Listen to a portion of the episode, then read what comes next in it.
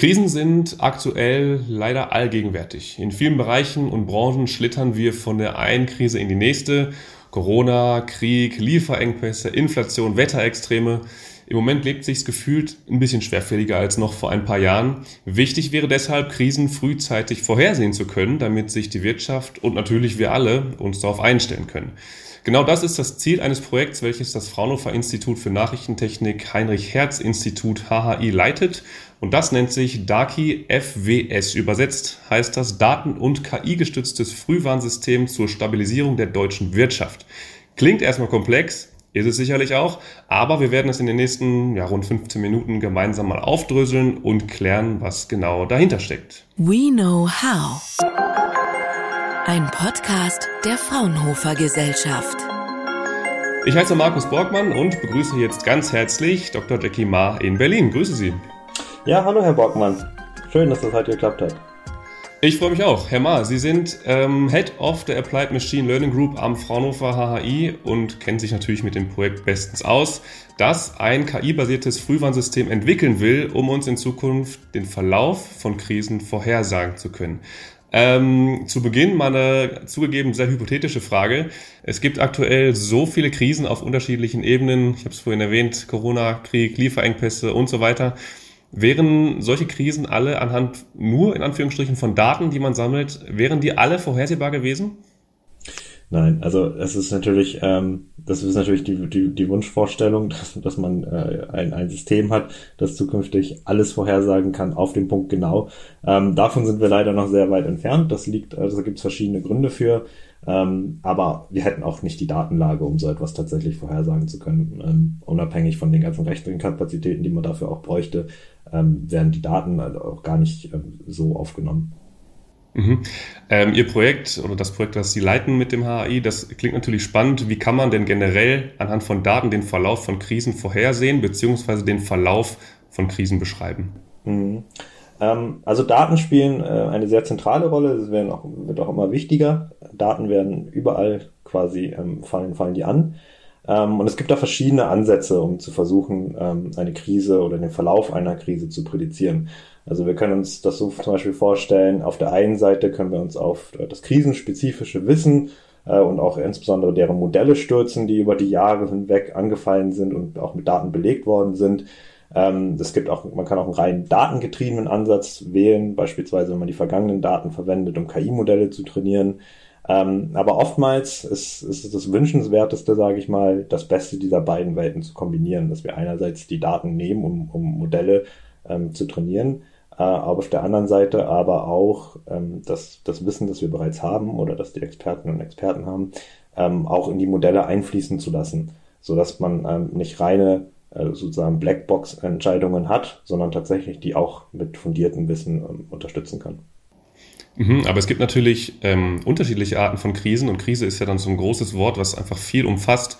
Corona, Inflation, Wetterextreme, das hat ja so an und für sich erstmal nichts miteinander zu tun. Wie nehmen Sie denn diese unterschiedlichen Krisen in Angriff? Zum Beispiel die Prognosen von Hochwasser ist ja anders als zum Beispiel die Verbreitung eines Virus. Mhm. Ja, das ist absolut richtig. Also allgemein kann man sagen, dass die Entwicklung von KI-Methoden in der Anwendung ähm, oftmals in interdisziplinärer Zusammenarbeit stattfindet. Ähm, das ist wichtig, ähm, die ganzen Expertisen zusammenzubringen. Äh, es ist ganz selten, eigentlich nie der Fall, dass man eine Methode oder einen Ansatz ausgearbeitet hat und den dann in den verschiedensten Anwendungen erfolgreich unterbringen kann. Ähm, wenn wir jetzt zum Beispiel konkret über Corona und Wetterextremer sprechen, dann sind das ganz unterschiedliche Krisen, wie Sie auch schon gesagt haben. Während Corona eine infektiologische Krise ist, und hauptsächlich von Mensch zu Mensch übertragen wird, hängt der Verlauf der Krise ähm, von ganz anderen Parametern ab, als beispielsweise bei Hitzewellen, Stürmen oder Fluten. Ähm, und deswegen in unserem Projekt Darky FWS, darüber bin ich auch sehr glücklich, haben wir verschiedene Partner, die das notwendige krisenspezifische Wissen mitbringen, ähm, damit wir sicherstellen können, dass wir A, auch die richtigen Daten verwenden, ähm, B, sie auch richtig deuten ähm, und tatsächlich die Modelle, die wir entwickeln, auch am Ende anwendbar sind und auch tatsächlich sich decken mit, mit dem, was die Experten ohnehin schon, ähm, schon können. Mhm. Richtige Daten ist ein gutes Stichwort. Ähm, wenn wir jetzt zum Beispiel uns mal auf die Wetterextreme fokussieren, was, was für Daten nutzen Sie dann und wo kriegen Sie die Daten denn her? Weil also Wetterextreme ist natürlich jetzt auch gerade im Juni gab es wieder neue Rekordtemperaturen, im letzten Jahr das Hochwasser, ähm, ist natürlich wieder aktuell. welche Daten nutzen Sie denn da? Mhm. Ähm, genau, also wir haben in unserem Projekt Darky FES zwei Leitbeispiele. Das eine ist eine Infekt ist die infektiologische Krise, in, äh, konkret Corona. Äh, und das andere sind Wetterextreme, also Hitzewellen, Sturm und Fluten. Wir arbeiten auch mit dem, mit dem DWD zusammen ähm, und bekommen ähm, auch mit dem Partner, den, JLU, das ist die Justus-Liebig-Universität in Gießen, mit, der, mit denen arbeiten wir auch zusammen, die eine langjährige Erfahrung haben ähm, mit, mit, mit, Klimamodell mit der Klimamodellierung. Das heißt, da haben wir ein, ein Netzwerk ähm, und, und auch ein Wissen über verfügbare Datenquellen, die teils öffentlich zugänglich sind, ähm, die wir verwenden können. Und auch bei der Corona-Pandemie ist es ja so, dass inzwischen glücklicherweise äh, sehr viele Daten öffentlich zugänglich sind. Ähm, und eine Herausforderung ist es, auch in dem Projekt trotzdem auch weitere Datenquellen zu identifizieren. Also die Datenquellen, die wir jetzt haben, sind nicht alle Datenquellen, die wir, die wir, die wir verwenden werden am Ende, sondern wir gucken kontinuierlich weiter, auch nach weiteren Datenquellen. Das müssen wir auch. Ähm, wir starten ja beispielsweise auch mit dem Standort Deutschland und ähm, zukünftig, wenn man, wissen wir alle, äh, bei Corona-Pandemien oder auch bei Wetterextremen, da, da, spielen Ländergrenzen keine, keine Rolle in dem Sinne. Das heißt, wir müssen uns auch ähm, öffnen, auch weiter Datenquellen außerhalb von Deutschland ähm, ähm, abrufen und, und das, das wird natürlich, ist natürlich auch Ziel, Ziel der, des Projekts. Ähm, bleiben wir mal kurz bei dem Beispiel von Corona. Wir haben vom RKI eine Menge äh, an Daten, beispielsweise Inzidenzen, R-Werte und andere ähm, äh, Informationen. Aber um das Infektionsgeschehen genauer vorhersagen zu können, ist eine der, der, der, der Kernideen in dem Projekt, weitere Datenquellen hinzuzuziehen, die für die Krise eine bestimmte ähm, ähm, Rolle spielen, beispielsweise Mobilitätsdaten oder auch Wetterdaten. Ähm, und wie gesagt, für diese weiteren Datenquellen haben wir, haben wir Partner, die Zugang zu diesen Daten haben, äh, um fundierte Referenzmodelle zu entwickeln. Mhm. Ähm, das heißt, Sie holen Ihre Daten eigentlich von Partnern ein, die die Daten schon sozusagen haben. Wenn man Daten will, rufen natürlich viele sofort nach Datenschutz. Ähm, ist das auch ein Problem oder eine Hürde bei Ihnen? Und wenn ja, wie nehmen Sie diese Hürde? Weil zum Beispiel, ich weiß nicht, ob Sie auch Daten von Smartphones nehmen oder zugespielt bekommen von Partnern, zum Beispiel Standortinformation, ist ja rechtlich nicht immer so ganz einfach. Ähm, wie machen Sie das? Mhm. Eine sehr gute Frage und das ist auch absolut richtig und das ist auch gut so, dass wir diese Datenschutzgesetze haben und auch eine ähm, und, und den Datenschutz haben. Ähm, also niemand von uns persönlich möchte, dass seine Daten missbraucht werden. Und es ist genauso umgekehrt ist es aber auch keiner bei uns im Projekt möchte mit Daten arbeiten, die den Datenschutz missachten.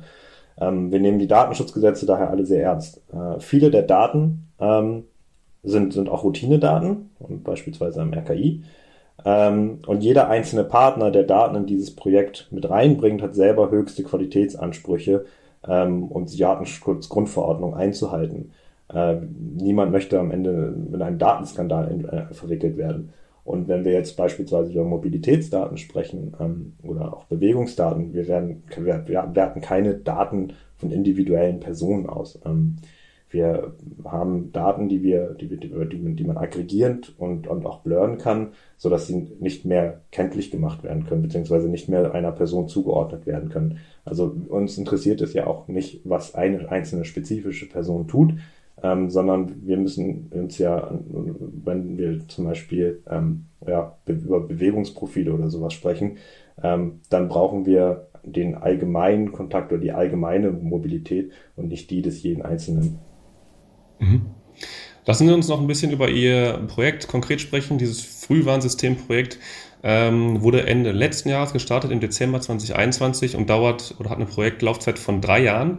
Ähm, jetzt ist ein gutes halbes Jahr rum. Wie ist Ihr Fazit bisher und wo, wo stehen Sie jetzt im Projekt? Wie sieht der Status quo gerade aus? Mhm. Also das Projekt DACI FWS, das vom Bundesministerium für Wirtschaft und Klimaschutz gefördert wird, ist ein relativ großes Projekt. Also wir haben ein Projekt mit zehn Partnern plus assoziierte Partner. Das bringt gewisse Herausforderungen mit sich. Ähm, aber im Großen und Ganzen bin ich sehr zufrieden mit dem Projektfortschritt. Wir haben ein gutes Verständnis darüber, welche Daten wir zum jetzigen Zeitpunkt zur Verfügung haben, äh, auch welche wir als nächstes analysieren möchten und auch die ersten Referenzmodelle stehen auch schon.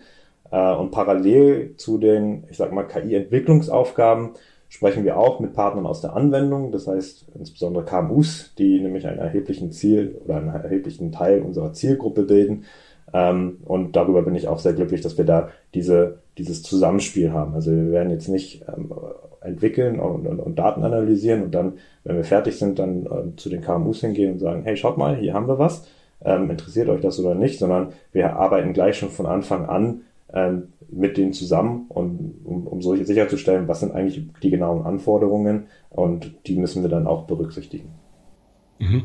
Und wenn wir jetzt mal drei Jahre weiterschauen, beziehungsweise Ende 2024, dann ist das Projekt abgeschlossen offiziell. Was ist das Endresultat? Gibt es eine Software, die von Bund, Ländern und Kommunen genutzt wird, um Krisenverläufe vorherzusehen? Oder gibt es vielleicht so eine Art Warn-App auch für, für die Bürger? Wie, was ist das Endergebnis? Mhm. Ja, äh, ich, ich, ich wage es mal, ich versuche es mal. Also es wird am Ende, das ist nicht zu erwarten und ich glaube, das ist auch nicht gut, ähm, ein Produkt sein, zum Beispiel eine App, die sich dann jede Bürgerin und jeder Bürger runterladen kann. Ähm, dafür sind die Zielgruppen und die Nutzbarkeiten eines solches Frühwarnsystems einfach zu vielfältig. Also wir sprechen ja im Wesentlichen äh, mindestens die Politik, aber auch die Industrie und die Öffentlichkeit und auch die Forschung an. Und alle diese Sektoren haben sehr verschiedene Interessen und Aufgaben. Die Politik könnte zum Beispiel so ein Frühwarnsystem als Krisenmanagement-Tool verwenden, um, um ihre eigenen Maßnahmen zu evaluieren, ähm, aber auch zu verfolgen äh, und auch nutz und, und vielleicht sogar ähm, teilweise auch simulieren. Und die Industrie beispielsweise, ähm, da gibt es ganz andere Anforderungen und Nutzungsmöglichkeiten, beispielsweise in der Logistik oder auch in der Landwirtschaft.